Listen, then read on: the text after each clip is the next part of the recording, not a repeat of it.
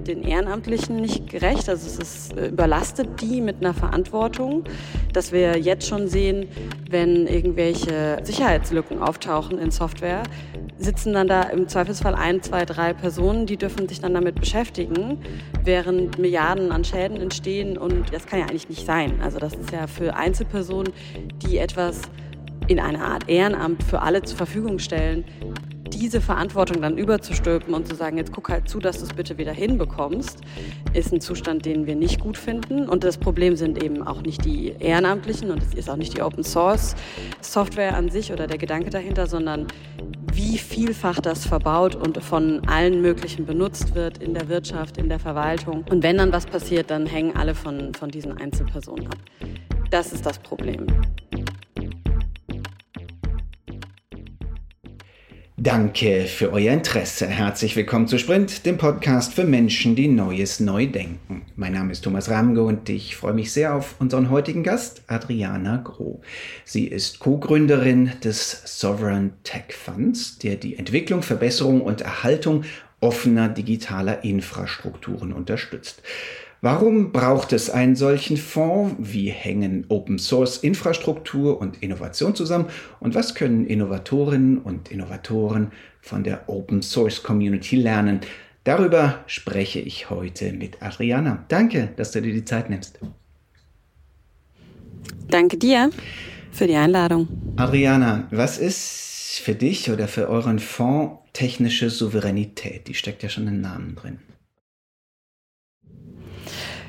Die äh, Definition von äh, digitaler Souveränität, wie wir immer sagen, oder, oder technischer Souveränität ist äh, das selbstbestimmte Nutzen und Gestalten von digitalen Technologien und Systemen durch Einzelne, ähm, durch äh, Unternehmen auch oder auch durch Regierungen. Es geht uns da also im Kern um Handlungsfähigkeit und um eine aktive Rolle in eben der Nutzung und Gestaltung von den Technologien, die wir benutzen. Wie hängen diese selbstbestimmte und ja, damit auch kompetente Nutzung zusammen mit einer offenen Infrastruktur? Das ist sozusagen die Grundlage, die wir haben müssen, damit wir äh, überhaupt in die Lage versetzt sind, äh, in dieser aktiven Rolle zu sein. Also in dem Moment, wo äh, wir nennen das Basistechnologien oder eine digitale Infrastruktur überhaupt nicht mehr die Grundsätzlichkeiten für, äh, für so ein selbstbestimmtes Handeln erfüllt, also eine Offenheit, eine Zugänglichkeit, ähm, eine Nachnutzbar und Veränderbarkeit, dann kommen wir gar nicht in Schritt zwei und drei oder sogar nicht Schritt eins. Ich sage immer so scherzhaft, wir, wir fangen gerade bei Schritt null an. Was ist denn der Schritt null gerade? Wo stehen wir denn? Hört sich nicht gut an, wenn wir noch auf Stufe null sind. Also wir sind äh, nicht in allen Belangen bei Stufe Null, aber im Nachdenken darüber, wie man ähm, mit öffentlichen Mitteln im öffentlichen Interesse unsere digitale Infrastruktur als Grundlage für Wirtschaft, Gesellschaft, Verwaltung äh, absichern kann, da sind wir noch ganz, ganz am Anfang. Das ist Pionierarbeit so ein bisschen, die wir da leisten. Ähm, und äh, bisher haben das äh, die Open Source Communities, äh, einzelne Unternehmen, die auch äh, wieder zurückgeben an dieses Ökosystem, äh, alleine und auch nicht schlecht hinbekommen. Äh, Open Source ist die äh, erfolgreichste Software-Taktik der Gegenwart. Die Communities, die offene Software herstellen, pflegen, immer weiterentwickeln, sind, sind wahnsinnig erfolgreich, wahnsinnig kreativ, ähm, leisten eine tolle Arbeit. Aber für immer kann das nicht nur so weitergehen oder jedenfalls äh, finden wir, dass wir da mehr Nachhaltigkeit reinbringen müssen, mehr Unterstützung, auch mehr Anerkennung für das, was da geleistet wird. Das finde ich spannend. Da komme ich gleich nochmal drauf zurück. Möchte aber erst nochmal fragen, was versteht ihr denn eigentlich unter Basistechnologie? Das scheint ja ein zentraler Begriff zu sein bei euch und du hast den eben auch äh, nochmal genannt. Das ist eine gute Frage, weil ähm, wir haben in einer Vorstudie zum Sovereign Tech Fund mit sehr vielen Expertinnen gesprochen und gefragt, ähm, was ist deine Definition von digitaler Infrastruktur? Und dann kommen sehr viele unterschiedliche Definitionen zurück. Ähm, da ist alles dabei von äh, Standards über Programmiersprachen, über äh, Alternativen zu äh, Videokonferenzsoftware, EID, also wirklich fast alles. Und äh, das Schöne daran ist eigentlich, dass ich sagen würde, diese Definitionen sind alle richtig. Also das sind eben unterschiedliche Ebenen von Infrastruktur. Ähm, wenn man das so versteht, sage ich mal, vereinfacht, äh, dass, dass, es die, dass es der eine Schritt ist, der einen anderen Schritt ermöglicht, dann gibt's da eben verschiedene Ebenen. Um das aber ein bisschen trendschärfer zu machen und auch mit dem Fund besser anfangen und arbeiten zu können, haben wir das Ganze dann nochmal eine Stufe verfeinert und sprechen deswegen jetzt eben von offenen digitalen Basistechnologien und meinen damit ähm, sozusagen Software, die EntwicklerInnen brauchen, um Software zu entwickeln. Also Protokolle, Standards, Datenbanken, äh, ne, also Libraries, de dergleichen. Und mit diesem sehr engen Fokus von Infrastruktur oder eben Basistechnologien fangen wir jetzt auf jeden Fall auch an, weil ja, das ist eben die Grundlage für sehr, sehr viel anderes. Und wenn man das gut hinbekommt, da nachhaltig zu unterstützen, dann kann man den Begriff noch erweitern und ausbauen. Du hast ja eben schon angedeutet und ja auch zu Recht angedeutet, dass eigentlich Open Source ähm, Softwareentwicklung per se erstmal eine große Erfolgsgeschichte bisher bereits ist. Ne? Wir haben den, den Satz von Mark Andreessen, der immer wieder gerne zitiert wird, Software is eating the world. Ähm, zurzeit sehen wir eher, dass Open Source Software ähm, klassische Software auf ist im Sinne von, dass in fast jeder kommerziellen Software ein großer Teil des Codes äh, Open Source ent entwickelt wird und oft auch der, der wichtigste Code. Warum braucht es dann überhaupt, wenn es eine so große Erfolgsgeschichte ist, so etwas wie staatliche Förderung? Denn Open Source als solche ist natürlich ja erst mal anarchisch entstanden, staatsfern äh, entstanden. Und jetzt kommt ihr und sagt, da brauchen wir staatliche Förderung. Mhm. Ähm, das ist natürlich verknüpft die Frage, warum braucht man das mit den Absichten oder den oder der Motivation, die man dahinter hat. Sonst könnte man die Frage, glaube ich, äh, auch immer ganz unterschiedlich beantworten. Aber deswegen sage ich erstmal einen Satz zu, wie wir das äh, sehen und und dann versteht man, glaube ich, besser, warum wir da ähm, mit öffentlichen Mitteln im öffentlichen Interesse handeln möchten, weil es geht nämlich genau um dieses öffentliche Interesse, wenn äh, wir verstehen, dass äh, ähnlich wie physische Infrastruktur, also das schöne Beispiel immer mit oder der schöne Vergleich mit Straßen und Brücken und äh, und so weiter, wenn das das ist was ganz klar formt, wie wir handeln wirtschaften, verwalten, die Zukunft gestalten können, dann gilt das Gleiche auch für digitale Infrastruktur. Also die Software, die ähm, alle Bereiche unseres Lebens durchzieht, äh, ne, in Krankenhäusern, in der in der Arbeit, in der Austausch und Organisieren, ähm, auch für für die Zivilgesellschaft extrem wichtig ist. Ähm, dann ist die Frage, wie können wir das absichern, so dass wir damit weiter auf die Ziele einzahlen können, die wir haben. Also eigentlich eine sehr politische, eine gesellschaftspolitische Frage. Es geht darum, Zukunft gestalten zu können ähm, und dafür die Grundlagen so äh, so zu haben, dass man das eben, dass man überhaupt in der Lage ist, äh, das zu tun. Da sind wir wieder ein bisschen gerade einen Schritt zurück am Anfang, wo ich sagte, es geht um eine Offenheit, Zugänglichkeit äh, Transparenz ähm, und eben diese ganzen Werte, die wir, die wir damit verbinden. Ne? Also wer kann partizipieren, wer kann gestalten.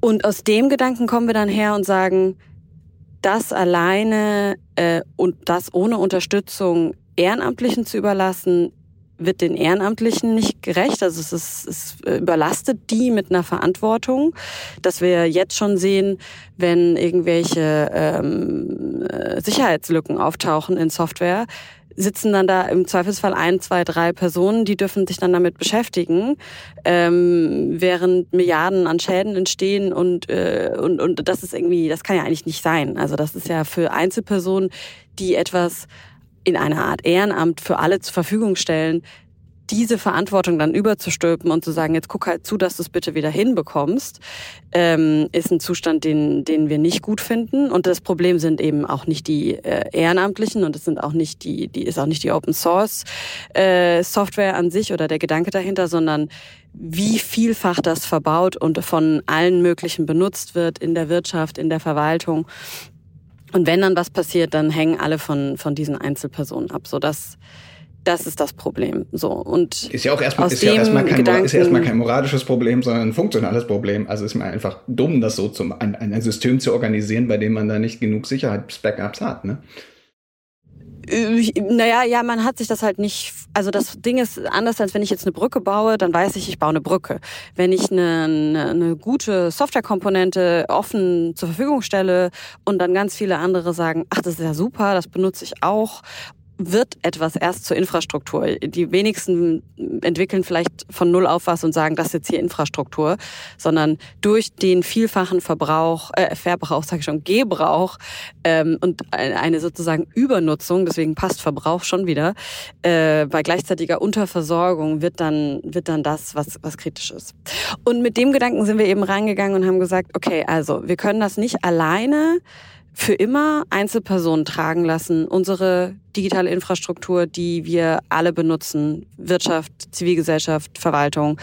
Und wir sollten aber vielleicht auch nicht sagen, dass das eine reine Aufgabe von Unternehmen ist, hier ähm, äh, Ressourcen reinzugeben. Klar profitieren die massiv davon, dass sie äh, gute Software frei verfügbar nutzen können. Machen auch alle, also wirklich alle.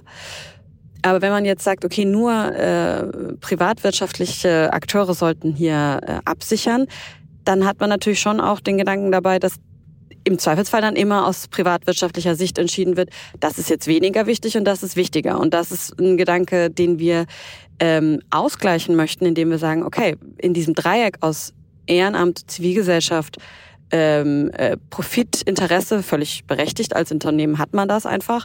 Und äh, privatwirtschaftlichen äh, Geldern, da brauchen wir noch den dritten Akteur, ähm, nämlich äh, im öffentlichen Interesse mit öffentlichen Mitteln reinzugehen. Und unsere These ist, wenn wir das äh, hinbekommen, auf Augenhöhe in so einem Dreieck unsere digitale Infrastruktur zu pflegen, haben wir eine deutlich bessere äh, Situation, als sie aktuell der Fall ist. Du hast jetzt ganz oft gesagt, wir. Also wir, das ist mindestens du und deine Co-Gründerin äh, Fiona Krakenbürger. Aber beschreib doch mal, also wer seid ihr und was ist der Sovereign Tech Fonds zurzeit überhaupt? Wir, muss ich gleich zum Anfang sagen, sind auch nicht die Ersten, die über dieses Thema nachdenken und mit diesem Ansatz arbeiten. Ähm, aus der ähm, offenen Software-Community kommt schon lange der Ruf, dass man bitte auch an die Maintenance denken muss, also an die Pflege von dessen, was bereits da ist und nicht immer nur den, die neuen Erfindungen und den neuen Code, da kommen wir wahrscheinlich aber auch später noch dazu, feiern darf, weil sonst baut man seine äh, Glasschlösser auf Sand sozusagen. Ähm, von daher, da haben schon ganz viele dafür plädiert. Es gab auch schon Ansätze. Es gibt auch äh, international andere äh, Funds, auch mit öffentlichen Mitteln, die in, in eine ähnliche Richtung zielen.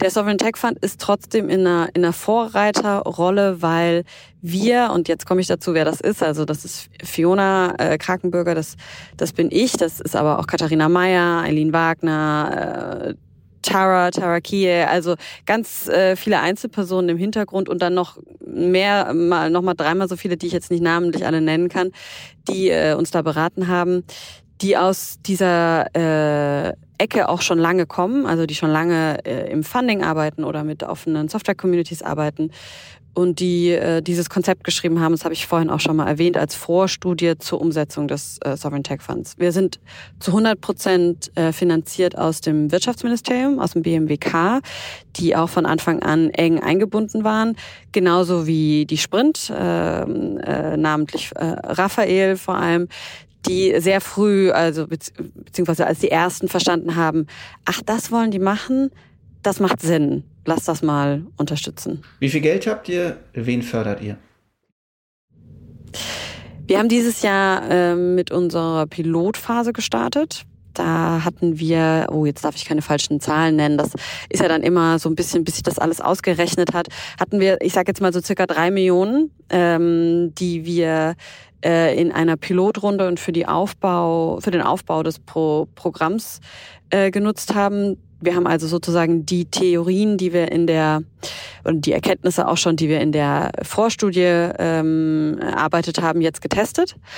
Und für äh, nächstes Jahr haben wir äh, 10 Millionen plus eineinhalb Millionen ähm, um das Programm dann richtig in den ja in die Umsetzung zu bringen und das ist natürlich ein super Start äh, ist gleichzeitig sehr viel und sehr wenig Geld also sehr viel weil natürlich kann man damit einiges anfangen ist eine, ist eine große Summe gleichzeitig sind die Herausforderungen natürlich äh, noch x-fach größer Aber wir haben den Ansatz, das iterativ äh, zu tun, was wir hier vorhaben. Sprich, es ist sinnvoller, ähm, mit Häppchen und mit Schritten vorzugehen, zu evaluieren, immer wieder zu lernen und damit das Programm stetig zu verfeinern. Und das ist äh, das Ziel auch fürs nächste Jahr mit den ja, 10 Millionen Euro, die wir da haben. Gibt dann, und fördern genau, wir dieses Jahr neun. Ein paar Beispiele, ne? wo wir auch irgendwie erkennen, warum wir verstehen, hm. an der und der Anwendung ist es total schlüssig und sinnvoll, dass da öffentliches Geld reingeht. Ja, das ist, ich sag mal ein paar Namen. Also wir fördern neun Projekte in, in unserer Pilotrunde. Ähm, manche, die zuhören, die werden dann sagen, ach ja klar, das macht total Sinn. Also so, so ein Tool wie Curl, äh, was einfach ganz wichtig ist, ähm, äh, für, für, für Datenübertragung, was in, ja, im Thermostat drin ist, überall drin ist, also im so Raum äh, Thermostat äh, ist das drin bis, bis, in, bis in eigentlich überall, das ist, kann man sagen. Software, also allen Geräten. Software-Schnipsel der, der Daten quasi verfügbar macht. Genau, das ist hm, genau. so eine Genau, so eine Basistechnologie, die einfach zigfach verbaut wird, überall drin ist. Äh, ähnlich wieder, um vielleicht auf dieses Beispiel zurückzukommen, wie wenn äh, wir denken nie über die Straße nach, über die wir vielleicht morgens zur Arbeit radeln oder, äh, oder in die Schule. Wenn die komplett aufgerissen wird, weil irgendwas kaputt ist und da muss saniert werden, dann denken wir drüber nach und ärgern uns und brauchen irgendwie zehn Minuten länger Umweg oder sowas. Und ähnlich ist es bei den Technologien, die wir gerade fördern. Wenn man nicht selber Software entwickelt, kennt man die meistens nicht, würde auch nie im Leben darüber nachdenken. Wenn die kaputt gehen oder wenn da irgendwas ist, spüre ich das höchstwahrscheinlich direkt bei Problemen, die ich dann als Endanwenderin habe. Bei, bei einem Thermostat äh, ist es ja relativ offenkundig. Da ja, das spüren wir das relativ das, schnell. Das ist auch sehr unangenehm, wenn es dann plötzlich so kalt ist. Ja, das, da spürt man das dann Zimmertemperatur vielleicht. Nee, aber äh, genau, also es ist auch wirklich in, in, in Telefon, in allem drin so. Oder ein anderes, das ist dann vielleicht etwas, ähm, was für eine bisschen kleinere Zielgruppe ist.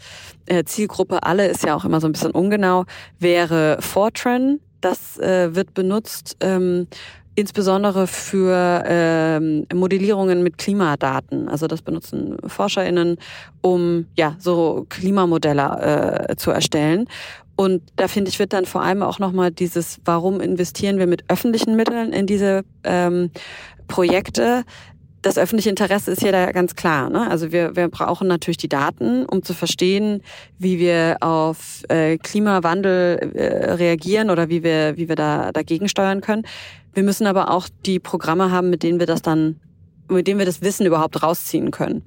Und äh, Fortune ist eine super alte Sache, aber wird halt extrem weit noch genutzt von, von Forscherinnen. Und da kann man dann sagen, das ist wichtig, dass es einfach gut funktioniert. Gleichzeitig muss man vielleicht innovativere, bessere, schnellere ähm, Software anbieten, aber eine gewisse Redundanz äh, an der Stelle vielleicht anzubringen im Bereich von so Grundlagen ist nichts Schlechtes. Wir sind ja oft so, lass nicht doppeln äh, aufgelegt, dass man da, dass man da immer alles schlank hält.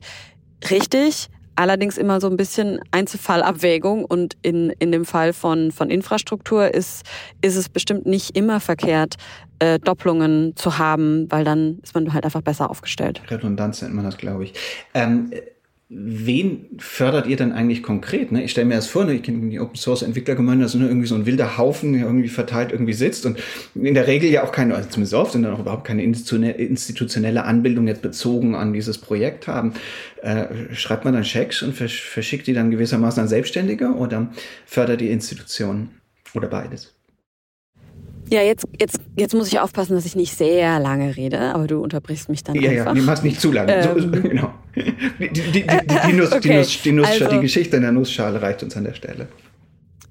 Ja, wir, wir haben uns ähm, ganz genau die Produktionslogiken von äh, digitalen offenen Basistechnologien angeguckt.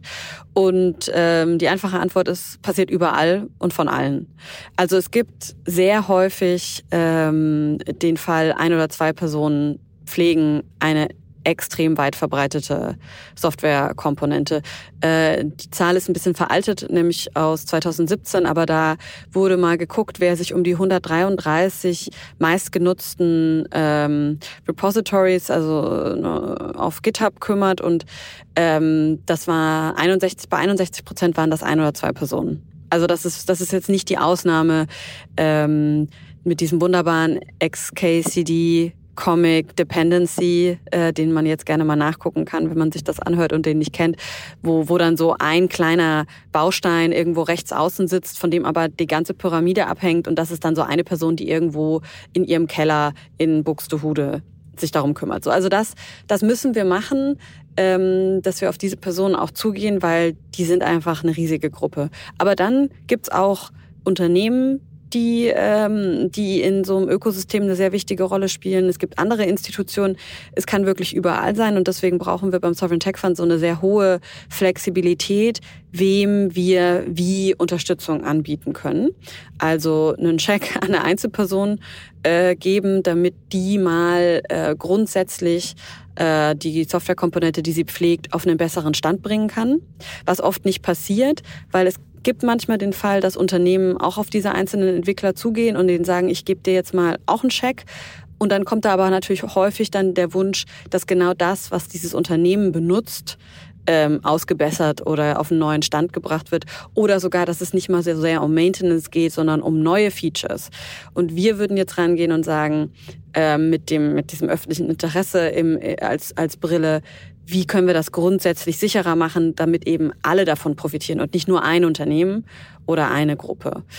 Ähm, und genau, das, deswegen, deswegen gucken wir da sehr breit und finden dann jeweils auch äh, einen unterschiedlichen Weg, wie man, wie man am besten auf die zugeht. Das kann auch mal sein, dass es gar keine finanzielle direkte Unterstützung ist. Gerade bei so dezentralen Communities ähm, kann es sein, dass es einfach gar nicht die, äh, ja, die Governance, Governance-Strukturen im Hintergrund gibt, mit denen überhaupt gearbeitet werden kann. Und dann könnte es zum Beispiel auch sein, dass man einen Security Audit braucht. Oder man braucht mal jemanden, der einem eine Kommunikationsstrategie an die Hand gibt oder eine Community-Strategie äh, oder eine Diversity-Strategie, auch sehr wichtig in dem Feld. Und das, also so eine Art nicht monetäre Förderung, kann, kann auch, äh, kann auch äh, ein Ansatz sein. Oder mit einem Unternehmen zusammen in einem Art Matchfunding ähm, äh, daran zu gehen und dann auch bei dem Unternehmen zu fragen, was ist denn eure Open Source Strategie? Also wie stellt ihr sicher, dass dieses und da kommen wir jetzt in diese Allgemeingut-Thematik, weil ne, also die offene Software, die frei verfügbar ist, die ihr nutzt, eine Art Gemeingut. Wie könnt ihr das nicht nur benutzen, sondern auch pflegen? Also was ist eure Strategie, dass das eben auch in Zukunft so bleibt, dass ihr davon profitiert, dass es diesen Pool an sehr guter offener Software gibt? Ähm, und dann hat man damit natürlich auch so einen Nachhaltigkeitshebel. Ne? Also wenn man dann einmal gemeinsam gefördert hat, aber gleichzeitig auf diese Strategie einzahlt, auf Augenhöhe mit einer Community zusammenzuarbeiten als Unternehmen, äh, das bleibt dann auch, wenn die Gelder ausgegeben sind. Und das, das ist zum Beispiel, also das sind so verschiedene Ansätze, die wir da haben. Wie kommen denn da die großen IT-Spieler mit rein. Nicht? Ähm, die haben ja in der Open Source Community, mal freundlich formuliert, eher einen ambivalenten Ruf. Also auf der einen Seite nutzen sie ja natürlich in sehr hohem Maße den Technologiestack, der aus der Open Source rauskommt. Ähm, manchmal schreiben sie auch große Schecks, aber dann stellt sich trotzdem gern mal die Frage, ist das eigentlich, was die da reingeben, auch nur annähernd adäquat mit dem, was sie rausnehmen? Und ne, wenn ihr jetzt als öffentlicher Spieler zu dritt, also dann plötzlich quasi als neuer Akteur in dieses, dieses Spiel reinkommt, ähm, wie gestaltet sich dann diese Dreiecksbeziehung? Dürfen die dann auch mitmachen? Google sagt, ah prima, Android, eine unserer besten, äh, ne, eine unserer wichtigsten Technologien basiert ja auf Open Source, dann machen wir da auch ein bisschen mit.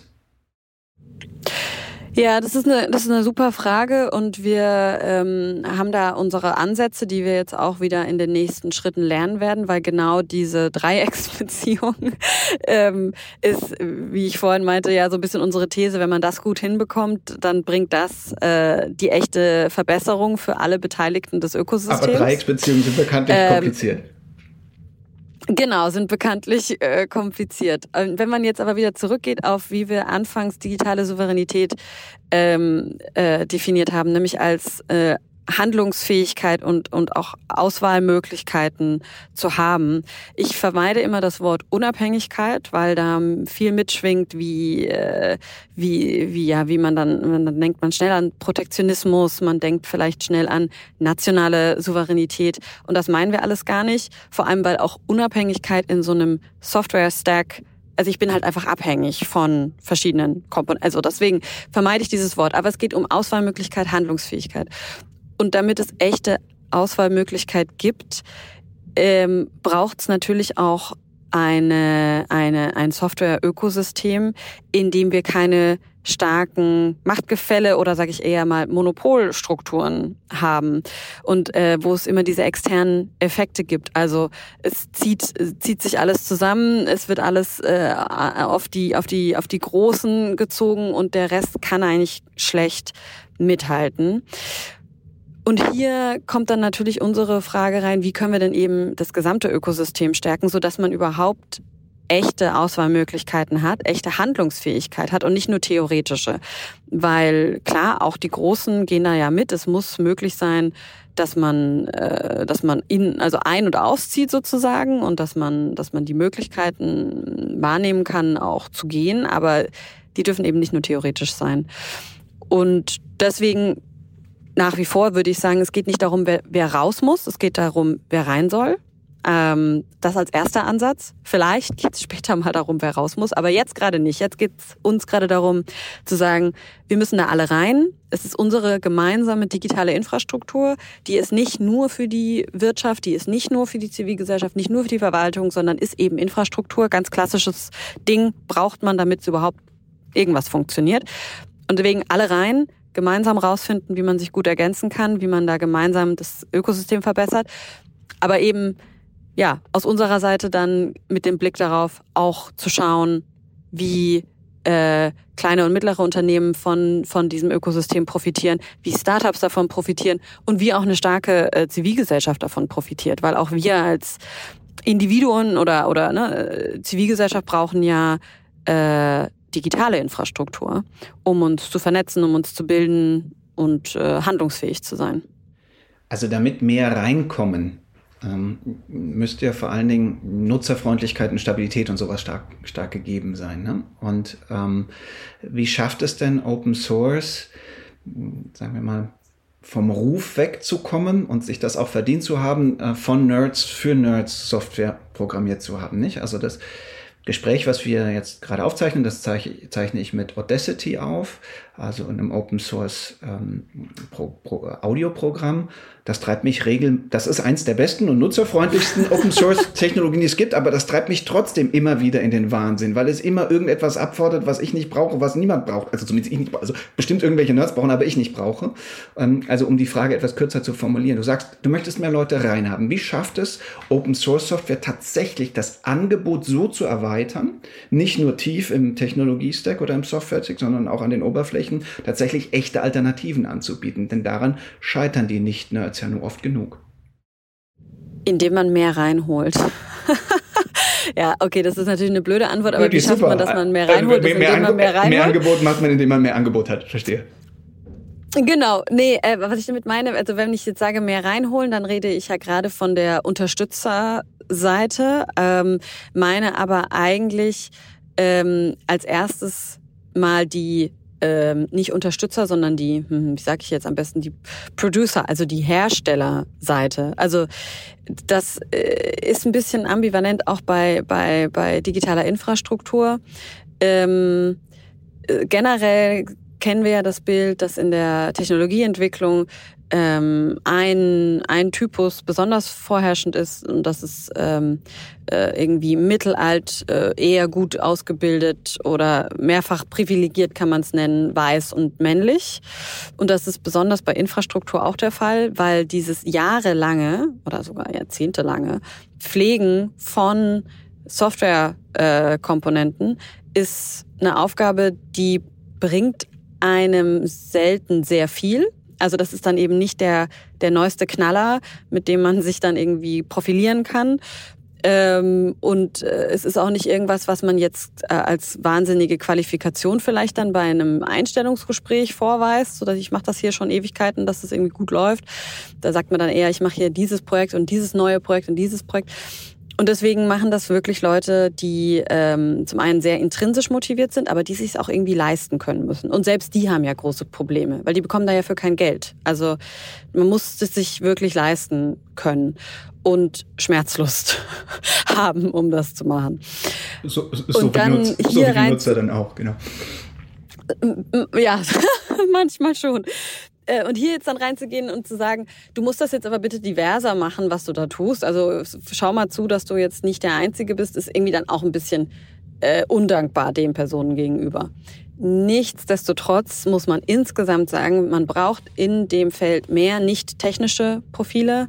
Man braucht ähm, Menschen mit verschiedenem Hintergrund äh, und verschiedenen Geschlechtern, weil das, was da gebaut wird, ja dann wiederum indirekte Auswirkungen darauf hat, was danach darauf aufgesetzt wird und so weiter und so fort, wegen Infrastruktur als Grundlage.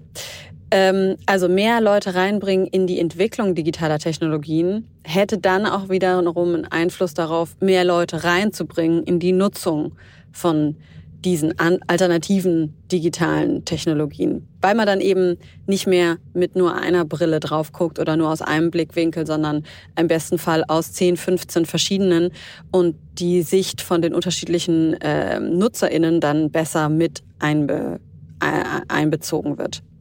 Das ist eine leidige Diskussion immer. Ähm, ich habe auch so das Gefühl, das ist mittlerweile auch allen klar. Aber wenn man die Produktionslogik wieder mit bedenkt, ne, ich, ich stelle etwas aus Eigeninteresse frei zur Verfügung, dann noch vorgeworfen zu bekommen, wieso hast du es nicht so gemacht, dass es mir besser gefällt, ist für die EntwicklerInnen natürlich auch immer so ein bisschen so, ja, also da schenkt, da schenkt man irgendwie was und dann wird man noch angemault dafür, dass es nicht äh, gut genug ist. Das ist ein längerer Prozess, aber auch hier denken wir, wenn wir eben auf diese Diversitätsaspekte bei der Förderung achten und die auch ganz gezielt incentivieren möchten, wirkt sich das nicht morgen, aber über übermorgen wahrscheinlich auch dann irgendwann mal. Na, da sind wir gespannt, ob weibliche Software viel nutzerfreundlicher ist. Also ich freue mich drauf. Ziele, man muss sich ja die, ich, ich freue mich drauf, die wenn, Ziele, die Ziele stecken. Wenn es so kommt. Ähm, was hat dich denn ähm, in die Open Source Software Szene verschlagen? Programmierst du selbst? Nee, ich habe überhaupt keinen technischen Hintergrund. Ähm, die, die einen haben, ähm, werden das auch, auch merken. Mir geht's eher um für mich hat's gereicht. die grundsätzlich für mich, ich, großen Fragen. Für mich hat's gereicht. Mir ist es nicht aufgefallen. Das freut mich. Ja, nee, mir geht's mir geht's eher um die grundsätzlich großen Fragen ähm, und dann der Blick auf Technologie als ein Hebel für äh, Transformation natürlich und deswegen dann die Frage, wie können wir in diesem Hebel die, die, die Grundsätze, die Prämissen schon so anlegen, dass wir auf äh, die Ziele einzahlen, die wir haben wollen. Und das bringt mich dann zu so Fragen, warum ist es denn richtig und, äh, und, und auch sehr wichtig, dass wir ein offenes äh, digitales Ökosystem haben? Ähm, warum ist es wichtig, dass wir da mit öffentlichen Mitteln reingehen und im Auftrag des öffentlichen Interesses ähm, unsere digitale Infrastruktur mit absichern ähm, und nicht das eben nur äh, Einzelnen überlassen. Äh, und damit meine ich, ähm, die damit sozusagen überlasten oder nur die privatwirtschaftlichen Akteure. Und äh, so kam ich da dazu, erstmal mit einem eigenen kleinen Technologieprojekt, was ich nach dem Studium gemacht habe und dann bei der Open Knowledge Foundation, wo ich ein Innovationsprogramm geleitet habe, den Prototype Fund. Also da ging es dann auch klassisch um Innovationsförderung, auch im Open Source ähm, Bereich. Und ich denke, dass wir zu oft ähm, diese grundsätzlichen Fragen, dass es eigentlich um die Gestaltung von äh, unserer Gesellschaft und unserer Zukunft geht, nicht nicht so präsent haben, wie wir sie haben sollten. Weil deswegen auch zu wenige mitreden. Genauso, vielleicht genauso Leute wie, wie, wie ich, die eigentlich keinen Technologiebezug per se mal haben und vielleicht auch denken, ich verstehe das alles gar nicht so. Also äh, mittlerweile verstehe ich es ganz gut, aber wenn man da so ganz frisch reinkommt, dann denkt man sich, was, was heißt das denn jetzt alles? Und irgendwie so komische Begriffe und dann fühlt man sich da vielleicht auch eingeschüchtert. Aber äh, ja, äh, genau wie bei der Entwicklung braucht man nicht technische Profile, auch beim, beim darüber nachdenken. Allerdings ist vielleicht auch manchmal eher das Problem, dass es zu wenig, also wenn man dann auf ähm, Digitalpolitik und so guckt, dann gibt es vielleicht manchmal auch zu wenig äh, technische Profile. Oder auch in der Nutzung von äh, digitalen Technologien in zum Beispiel der Verwaltung. Ne? Dann denkt man sich bitte mehr technische Profile, weil man muss ja ein bisschen auch schon verstehen, was man, was man ja, möchte. Also auch insbesondere, wenn es um Ethik und Technologie geht, da würde man sich auch öfter mal wünschen, dass auch ein paar Techniker mit am Tisch sitzen und nicht nur Ethiker. Aber okay, das war eine böse Bemerkung, die musst du jetzt nicht, nicht äh, kommentieren. Oder möchtest du es? Nein, ich glaube, ja, ich glaube, es ist einfach leider, es ist immer, es ist immer, es geht immer um Diversität. Es ist einfach leider, man kann sich, es macht ja nicht unbedingt schneller äh, oder oder oder effizienter, aber schnell und effizient sind kein Wert. Das sind Arbeitsmethoden und ähm, und äh, Diversität ist ein Wert. So und deswegen müssen wir da einfach gucken, dass wir das in allen Bereichen hinbekommen, weil nur so, so kriegen wir bessere bessere Ergebnisse. Du hast eben schon die perfekte äh, Brücke gebaut, ähm, dass du selbst äh, mit dem Innovationsprojekt äh, oder eigentlich, also zumindest lange mit Innovationsprojekten zu tun hast, mit, mit Prototyping.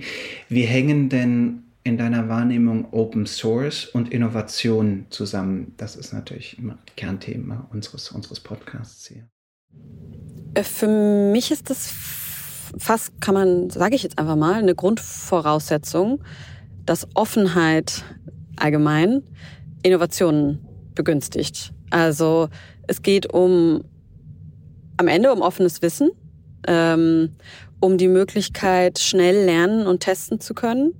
Und das ist, äh, wie Innovation entsteht. Und wenn man Wissen äh, in Silos packt, dann kann man innerhalb dieses Silos immer noch innovativ sein, klar.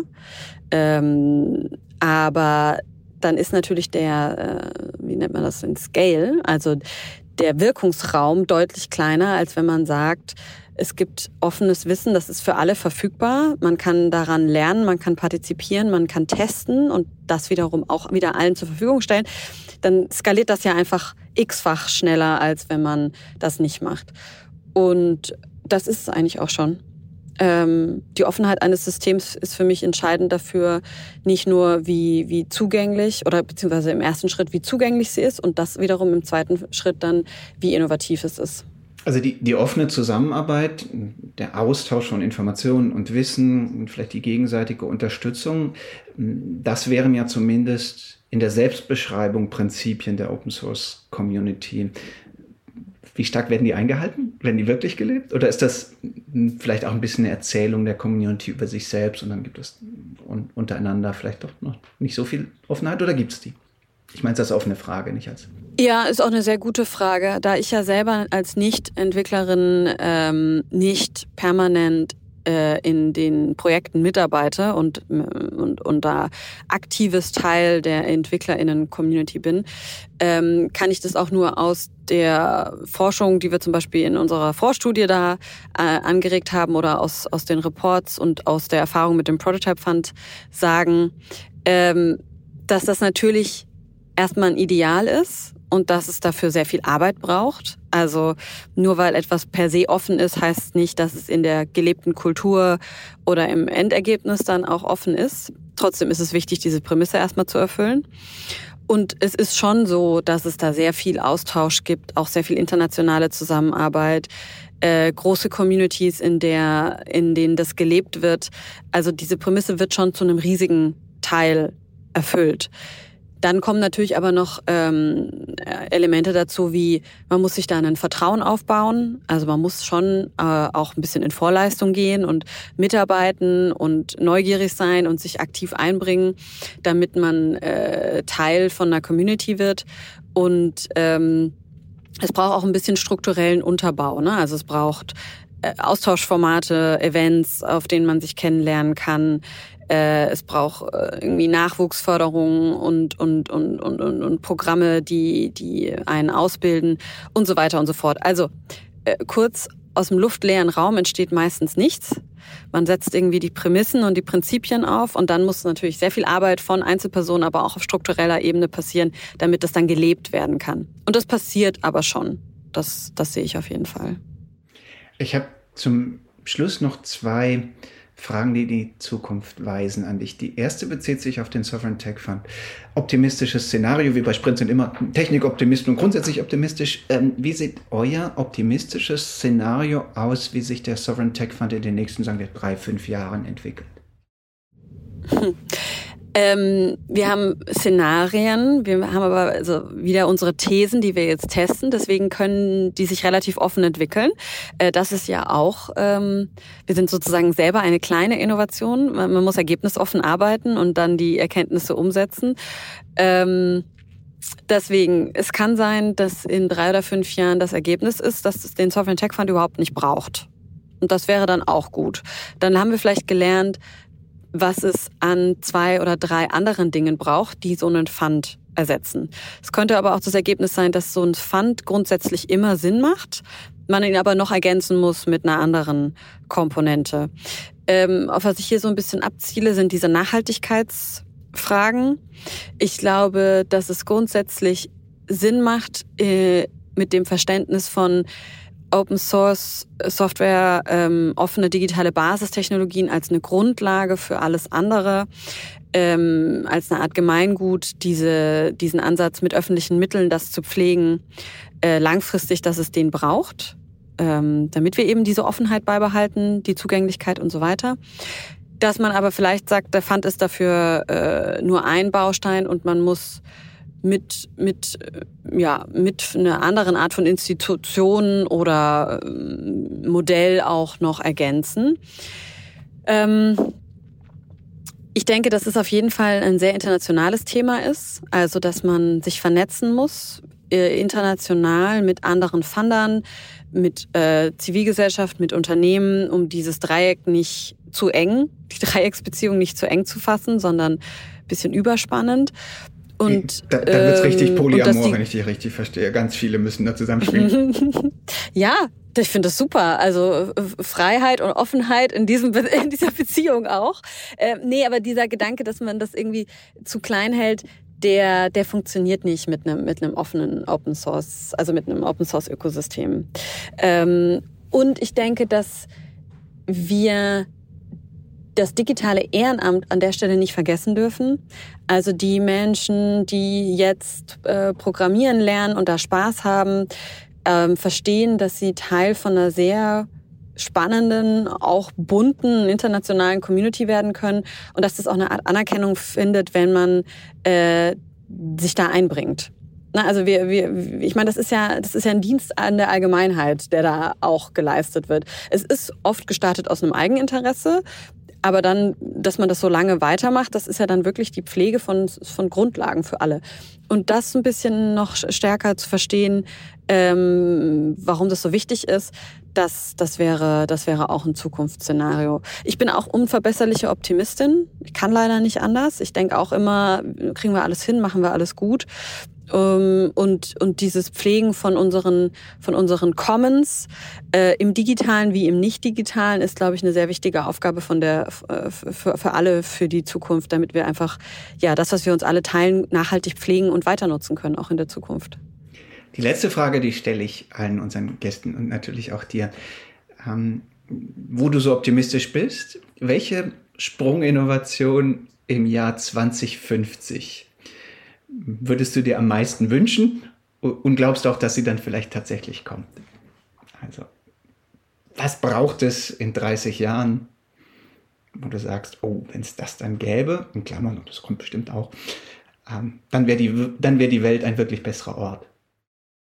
Oh ja, gute, sehr gute Frage, auf die ich mich natürlich hätte viel besser vorbereiten können, ähm, weil da fällt mir jetzt grundsätzlich sehr viel ein. Wir brauchen irgendwie Kreislaufsysteme, Müllvermeidung, klimaneutrales nee, nee, Nee, nee, nee, nicht jetzt nicht alles. Nee, nee, du musst dich schon für eins entscheiden. Ja, genau. Und jetzt muss ich ja für eines sagen, was, was dann da was, die Sprung... Ja. Großer Sprung, du okay. am meisten. Ja, ich, auf eins festlegen. Wir, wir haben alle viele Wünsche, das wissen wir. Aber das ist ja, Ja, aber das ist ja dann nicht so eine richtige Sprunginnovation, wenn ich jetzt sage, ich möchte absolut klimaneutrales Fliegen. Oder? Mhm. Da wird ja schon, gibt's ja schon. Mhm. So. Ja, also. So, so, ich möchte, weil ich, ich reise extrem gerne, weiß aber natürlich, dass mein individueller CO2-Fußabdruck ein echtes Problem ist. Und dann sagen zu können, ähm, wir können tr trotzdem uns auf aller Welt besuchen, ohne dabei den Planeten zu zerstören. Das wäre so ein persönlicher Wunsch, den ich hätte. Aber oh nee, dann fällt mir.